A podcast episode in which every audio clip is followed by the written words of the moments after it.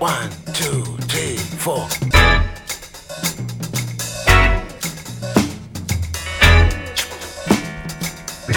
Crazy Afrobeat.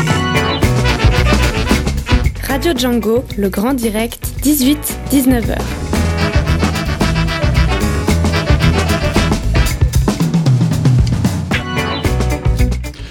Bonsoir et soyez les bienvenus pour cette nouvelle édition du Grand Direct de Radio Django. Nous allons débuter cette émission avec ce soir euh, la suite de la thématique qui nous occupe depuis tout ce mois de mai. Il s'agit de la campagne au nom du profit des multinationales. Après l'électronique, le pétrole et le textile la semaine dernière, Fabio, ce soir tu nous parleras d'alimentation.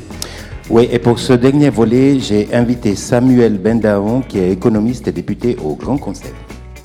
À 18h20, nous passerons à la Rousse des Vents avec ce soir, euh, Daniel, bonsoir.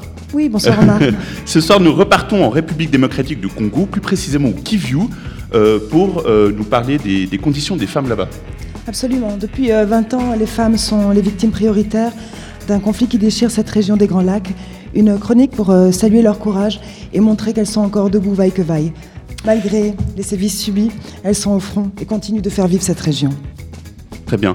Et pour rebondir ensuite sur ces thématiques plutôt sombres, euh, nous partirons à 19h20 euh, avec la rubrique Cultiver Lausanne. Et Camille, euh, tu nous présenteras une action qui est musicos et qui propose d'égayer les quartiers lausannois avec de la musique, n'est-ce pas?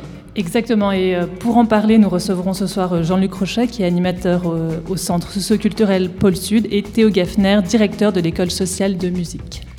Et pour conclure cette cinquantième émission, nous retrouverons les mardis de Stéphane Vanadi, la chronique d'actualité culturelle.